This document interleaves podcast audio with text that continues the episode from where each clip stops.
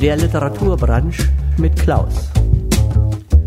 Sie hören heute im Literaturbranche zwei Kurzgeschichten von Arthur Schnitzler. Es liest Klaus Reibisch.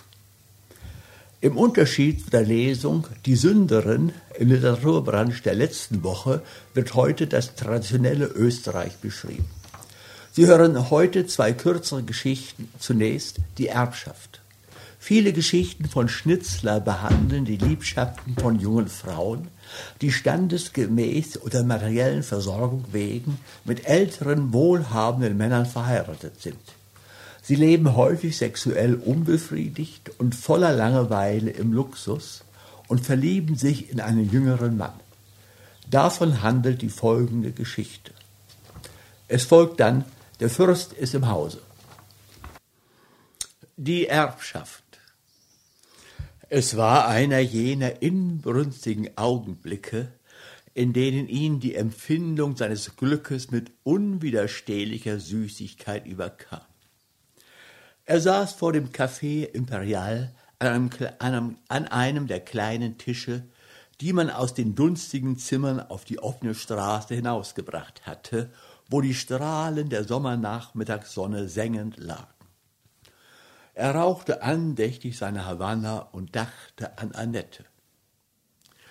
An Annette, an ihre großen braunen Augen und an ihr schwarzes Haar, das sie im Sommer in Flechten trug. Er dachte an das Landhaus, das sie bewohnte, ganz nah von Wien und doch einfach abgeschlossen, eine Villa, an deren Türe er ein oder zwei auch dreimal in der Woche abends anklopfen konnte, um mit tausend Küssen von wilden, süßen Lippen empfangen zu werden. Und dann dachte er an den Gatten, der tagelang unsichtbar war und sonntags, wenn man doch einmal draußen mit ihm zusammentraf, sich nach Tisch auf den Divan legte, mit halb geschlossenen Augen, Zigaretten drehte und rauchte. Emil liebte ihn beinahe, diesen ernsten, gereiften Mann mit dem grauen Kopf und Barthaar, und ein Gefühl von Hochachtung und Mitleid beschlich ihn, wenn er die hohe Stirne dieses ahnungslosen Betrogenen sah. Und nun dachte er jenes letzten Zusammenseins. Annette und er saßen neben dem kleinen Tischchen, auf dem der schwarze Kaffee stand. Und ihre Augen glühten in die seinen, während sie aus der Schale schlürfte. Da fiel mit Gemahl die Zigarette aus der Hand. Er schlief. Annette lächelte und stand auf. Auf den Zehenspitzen eilte sie zur Tür, die in den Garten führte, und winkte Emil. Er folgte ihr langsam, während sie voranlief. Er fand sie zwischen zwei großen Bäumen auf der Hängematte liegen, mit schwellenden Lippen, feuchten Augen, mit verlangendem Atem. Sie küsste ihn und biss ihn in die Wange. Er musste fast schreien. Doch erinnerte er sich an den Schläfer im Zimmer. Sie schien seine Gedanken zu erraten. Der wacht nicht auf, sagte sie, lachte und nahm Emils Kopf in die Hände und hauchte ihren warmen Atem über sein Haar. Doch wie? Das alles geschah ja vor eben drei Tagen. Wie kommt es denn, dass ich seitdem nicht draußen war? dachte Emil. Warum hat sie mir nicht geschrieben? Vielleicht finde ich einen Brief, wenn ich nach Hause komme. Einen jener Briefe, auf dem nur zwei Worte stehen. Heute Abend. Und dann werde ich mich in das Coupé setzen und hinausfahren. Sie wird mir entgegenkommen und wir werden den Waldweg einschlagen. Sie wird mir vielleicht, wie neulich, den letzten Brief zeigen, den ich ihr geschrieben, den sie am Busen verwahrt, den sie zerknittert, geküsst, ans Herz gepresst hat. So dachte Emil und sah zugleich, ohne sich dessen recht bewusst zu werden, einen hochgewachsenen Mann in dunkler Kleidung von der anderen Seite der Straße auf das Kaffeehaus zukommen. Geradewegs zu dem Tische, an welchem Emil saß, nahm er den Schritt. Es war Annettens Mann. Schon zwei oder dreimal des Sommers war er nachmittags ins Café Imperial gekommen, hatte eine Zeitung gelesen und war wieder gegangen. Jetzt setzte er sich nach einem höflichen und eiskalten Gruß an Emils Tisch, indem er sagte, ich dachte, Sie hier zu finden. Emil fühlte eine leichte Beklommenheit, die er hinwegzuscherzen suchte. Er betrachtete lächelnd den schwarzen Anzug des Mannes und bemerkte, so düster an einem schönen Sommertag. Der Herr achtete nicht auf die Worte und sagte nur kurz, ich habe Ihre Briefe gelesen. In Emil stieg eine schauerliche Ahnung auf. Er lächelte aber wieder und entgegnete, ich habe ihn noch nie geschrieben. Im selben Augenblick kam ihm diese Antwort albern und elend vor. Der andere aber, ruhig wie bisher, fuhr fort. Ihre Briefe an meine Frau. Emil zuckte zusammen. Er wollte etwas reden und nahm die Miene eines Beleidigten an. Zugleich traf ihn aber der Blick des anderen, fürchterlich ernst, bannend. Emil brachte nur ein Wort mit gepresster Stimme hervor. Wieso?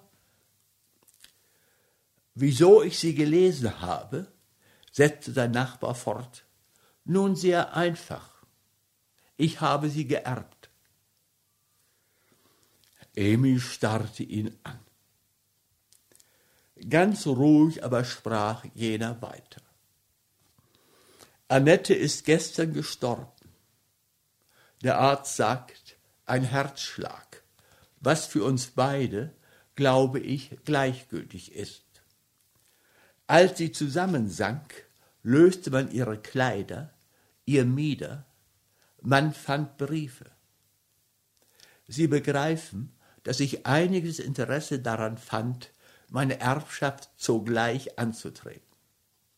Nach zwei Minuten wusste ich, dass Sie Annettens Geliebter waren. Vor Emil versank alles. Der schöne Sommertag, die sonnige Straße. Er sah irgendeinen weißen Glanz, der ihm in den Augen wehe tat und der Mann im schwarzen Traueranzug saß regungslos mitten in diesem Glanze. Emil sah auf den Flor am Hute des Mannes.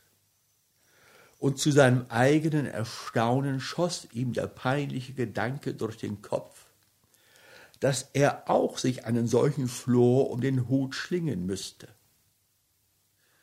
Sprechen aber konnte er keine Silbe. Der andere fuhr fort. Ich danke Ihnen, mein Herr, dass Sie es überflüssig finden, mir etwas zu erwidern. Sie ersparen uns eine längere Unterhaltung. Ich brauche Ihnen auch weiter nicht die letzten Gründe meines Kommens auseinanderzusetzen. Er hielt ein und nahm den Hut ab, worauf er sich mit der Hand über Stirn und Augen fuhr.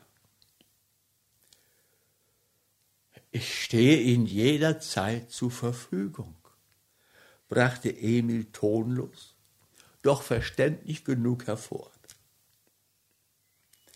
Ich erwarte nichts anderes, entgegnete der Witwer. Nur muss ich, so peinlich das auch sein mag, auf einige Eile in der Austragung dieser Angelegenheiten dringen. Morgen Mittag findet das Leichenbegängnis Annettens statt. Also übermorgen früh, meinte Emil, wobei sein Gesicht einen außerordentlich verbindlichen Ausdruck annahm, da einige Herren von den Nach Nebentischen zu den Zweien herüberschauten. Das wäre zu spät, erwiderte ihm der Mann. Ich muss Ihnen bemerken, dass es mein ethisches Gefühl beleidigen würde, wenn zur Zeit, da man meine, die Tote in die Erde senkt, noch ihre beiden Männer die Möglichkeit hätten, an ihrem Grabe zu weinen, wenn überhaupt noch beide unter den Lebenden weilten. Sie sehen das ein.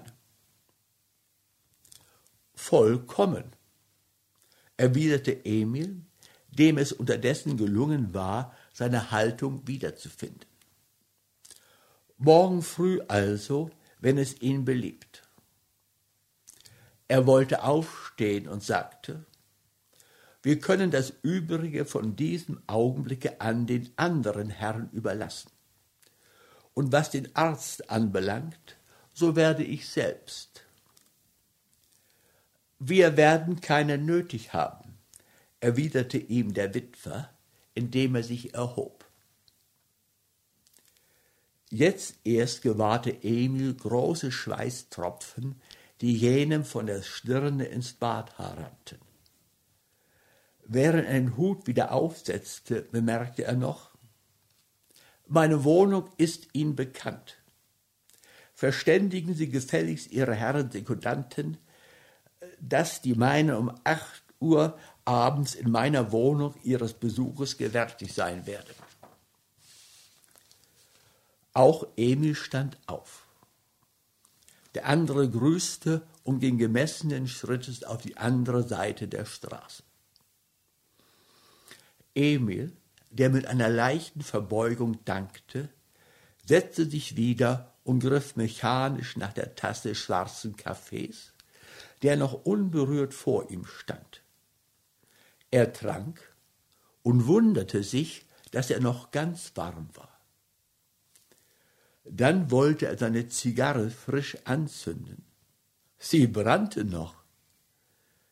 Er fühlte, wie sein Herz klopfte, wie seine Beine zu zittern begannen, und er schämte sich. Nun wollte er fort seine Sekundanten suchen. Leutnant Fechter von den Achterhusaren und Dr. Willnern hatte er dazu ausersehen. Es fiel ihm ein, dass er dem Kellner noch nicht gezahlt hatte. Morgen, dachte er einen Moment lang. Da fuhr es ihm plötzlich durch den Kopf, dass es vielleicht kein Morgen früh für ihn gäbe. Es war ihm, als könnte er sich von seinem Sessel nicht erheben. Er sah ihn sich gegenüberstehen mit der Pistole in der Hand. Wer wird den ersten Schuss haben? Unwillkürlich schwebte ihm ein Bild aus einem Witzblatte vor, wo zwei Duellanten abgebildet waren, die beide mit Pistolen, beide zugleich getroffen, der Länge nach auf den Boden hinfallen.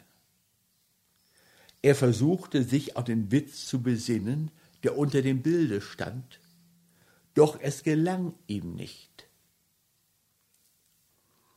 Jetzt erschien der Kellner. Offenbar hatte Emil ihn gerufen, ohne etwas davon zu wissen. Er zahlte sein Kaffee und stand auf. Dann warf er seine Zigarre weg, die ihm nicht mehr schmeckte, und ging auf die Straße. Die Steine waren hart, die Füße schmerzten ihn.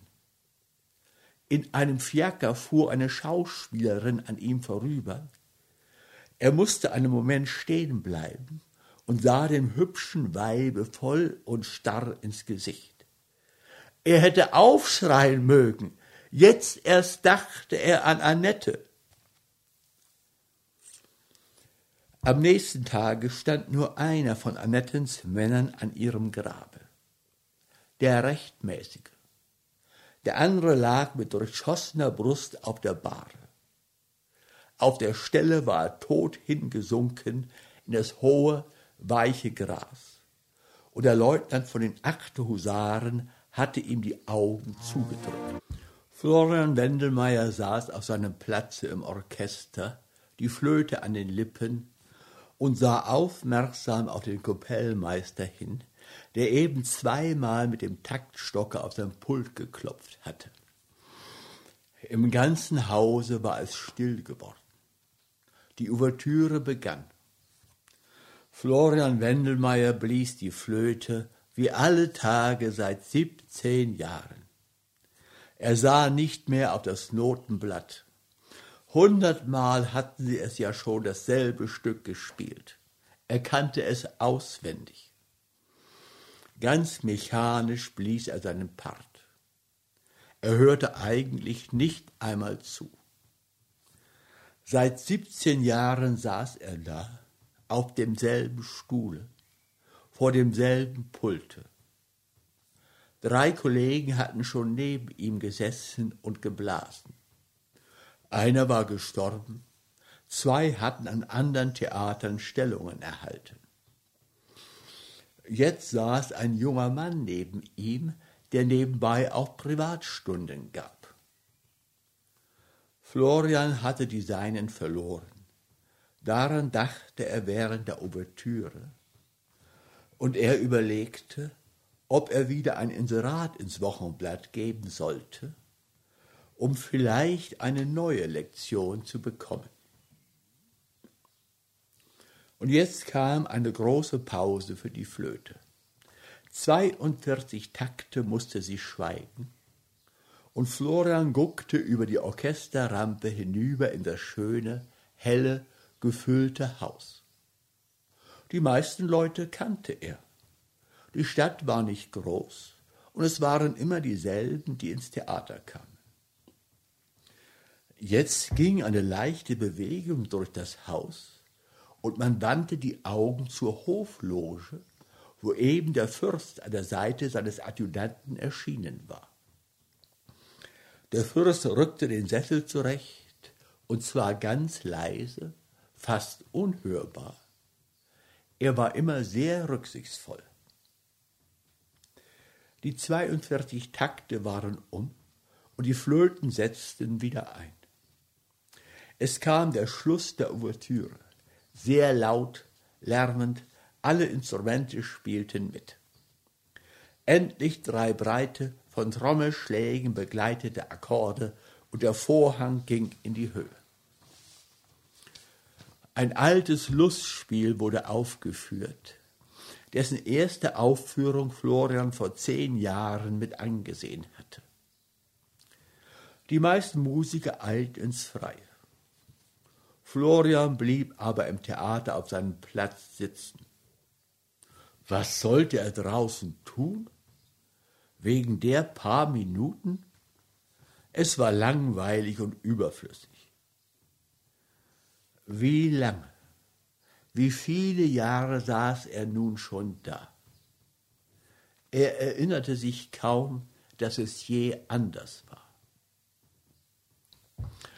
Und doch was war er einmal für ein Mensch gewesen? Er hatte komponiert, Lieder, Symphonien. Seine Lieder waren sogar in manchem Konzert gesungen worden, vor 15, 20 Jahren.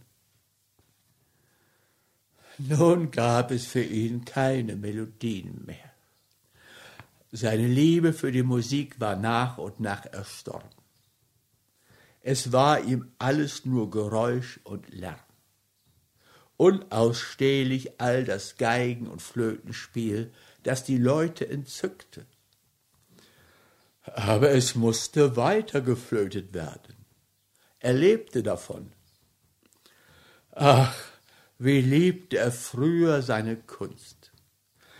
Er hatte seine Schule nicht beendet, hatte nichts studiert. Stundenlang war er durch den Wald gewandert, Melodien rauschten in ihm. Er hörte nur zu. Nur wenig schrieb er auf. Es war nicht möglich, all diesen Überfluss festzuhalten. Das Wehen der Luft, das Säuseln der Bäume, Seine knisternden Schritte wurden zur Musik. All das war lange vorüber. Auch der Schmerz, dass es entschwunden war, lang vorüber. Nun spielte er seine Flöte und tat seine Pflicht. Ruhig und dürftig floss sein Leben hin. Das ganze Haus lachte. Auch Florian lächelte. Er lächelte zum hundertsten Mal über dieselben dummen Späße. Der Aktschluss war nahe. Die niedere Orchestertür öffnete sich und die Musiker erschienen wieder. Auch der Kapellmeister trat ein, setzte sich auf seinen erhöhten Stuhl und nahm den Taktstock zur Hand, um sofort beim Fallen des Vorhangs das Zeichen zu Beginn der Musik zu geben. Der Vorhang senkte sich unter lebhaften Applaus, und schon fiel das Orchester ein. Das Lachen und Plaudern im Zuschauerraum mischte sich drein. Es war ganz seltsam lärmend heute. So schien es wenigstens dem Florian Wendelmeier. Es war auch heißer als sonst. Und als er einen Ton auf der Flöte ziemlich lang aushalten musste, schwindelte ihm ein wenig. Er setzte wieder ein. Wie merkwürdig. Die Hände wurden ihm so schwer. Er blies weiter. Wieder überkam ihn ein Schwindel. Es wurde dunkler im Hause. Es schwankte. Die Lichter verlöschten. Die Flöte entfiel Florians Händen. Welch ein Lärm! Das Haus stürzt ein. Und Florian wollte aufstehen, sich retten.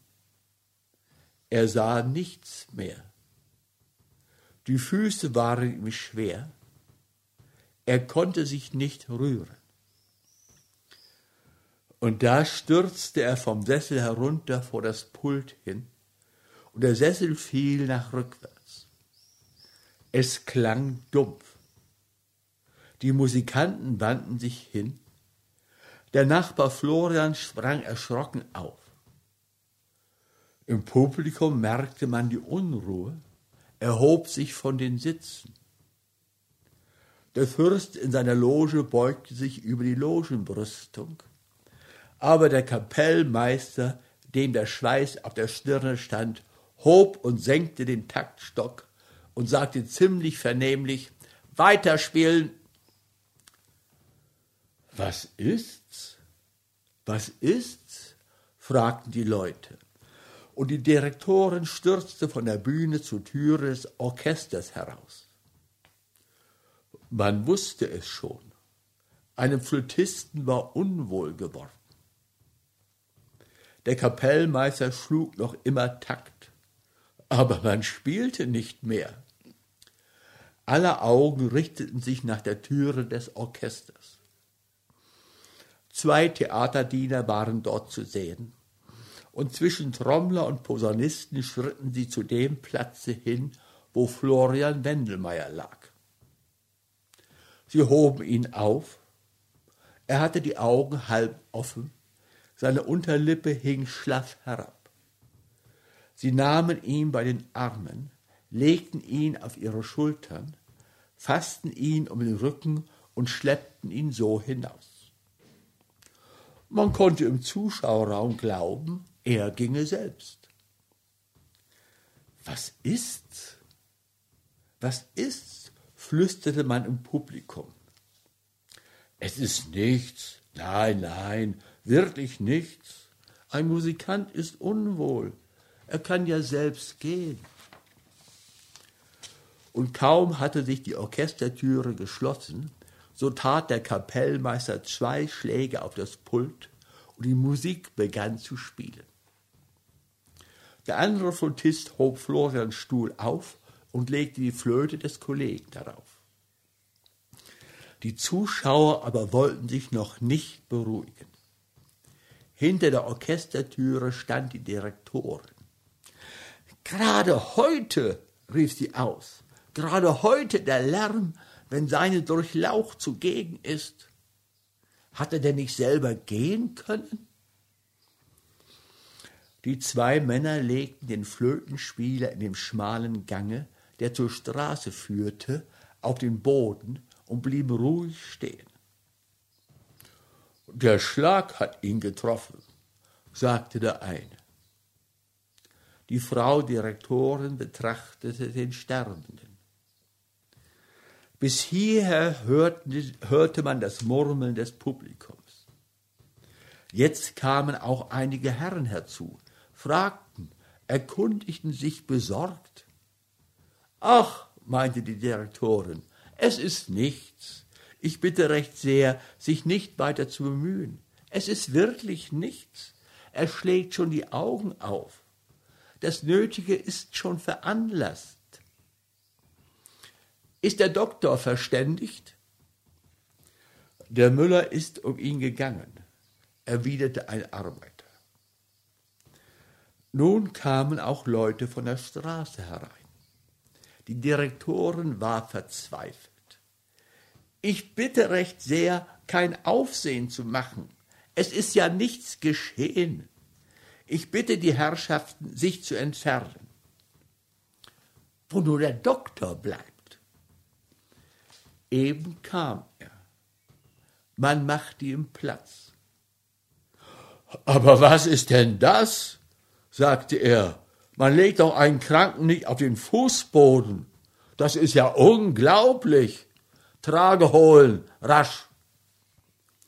Trage holen, wiederholte die Direktorin. Der Doktor beugte sich zu dem Flötisten nieder und fühlte ihm den Puls.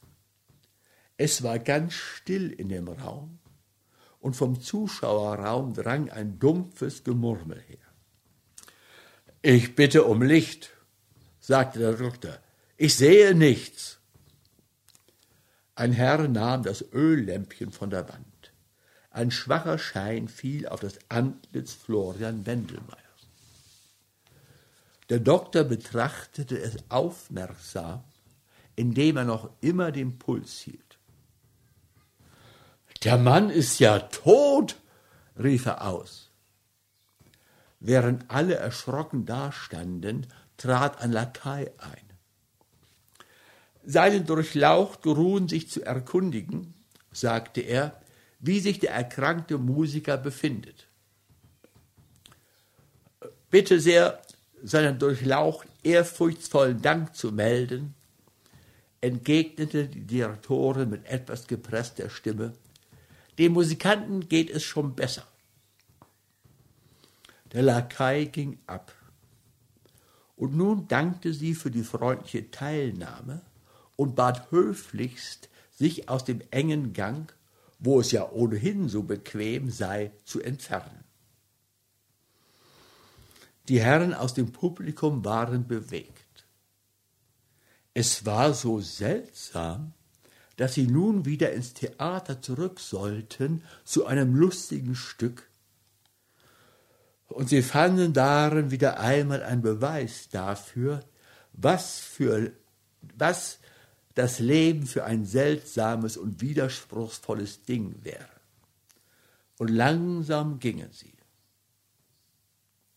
Die Türe gegen die Straße zu war weit offen. Spaziergänger, die die Unruhe und Bewegung in dem Gange bemerkt hatten, blieben davor stehen. Die weiche Luft des Frühlingsabends zog herein. Die Direktorin wandte sich an die Umstehenden aus dem Publikum. Man braucht es im Hause nicht zu erfahren, nicht wahr? meinte sie. Nein, nein, Sie würden nichts sagen. Hat er Familie? fragte der Doktor. Nein, erwiderte die Direktorin, es ist ja der Wendelmeier.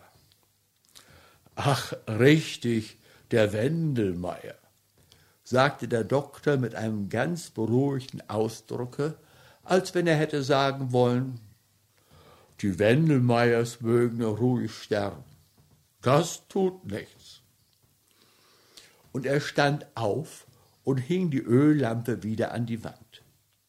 Zwei Arbeiter waren gekommen, draußen stand die Bahre bereit, und sie holten den Toten, um ihn darauf zu legen. Im Theater war es ruhiger geworden. Die Musik spielte. Man erwartete den Aufzug des zweiten Aktes. Die Herren, welche den Toten gesehen hatten, waren gefasst und würdig. Und wenn man sie nach dem Befinden der Musikanten fragte, so antworteten sie ernst und beruhigend,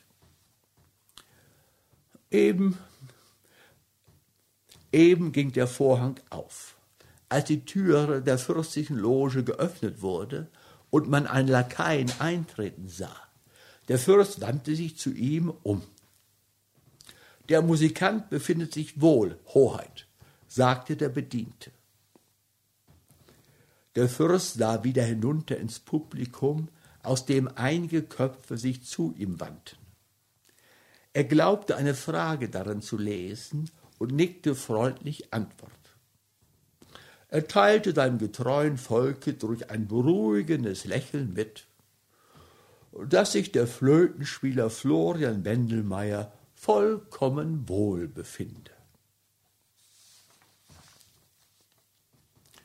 Sie hörten heute im Literaturbranch die Erzählung Der Fürst ist im Hause. Es las Klaus Reibisch.